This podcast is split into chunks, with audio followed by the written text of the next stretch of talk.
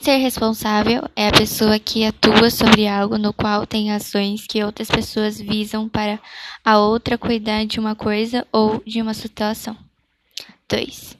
O ser humano vive em um ambiente onde ele tende a evoluir, pois isso é tecnologia está muito presente, pois desde sempre o ser humano busca algo para crescer na sua espécie. Uma atitude responsável foi quando eu vivi, sendo que ela teve que cuidar durante cinco dias.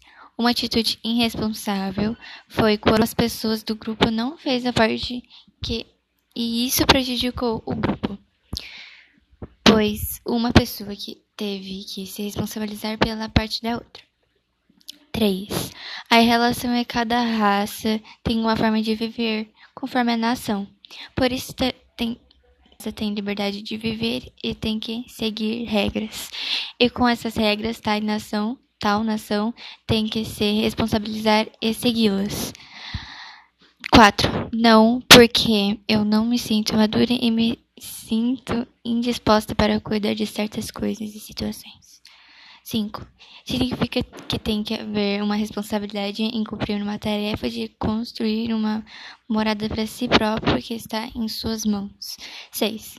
Os professores cumprem o que falam, se importam com amanhã, que seria um exemplo, uma tarefa que deve ser cumprida em uma data e logo após corrigir com a sala.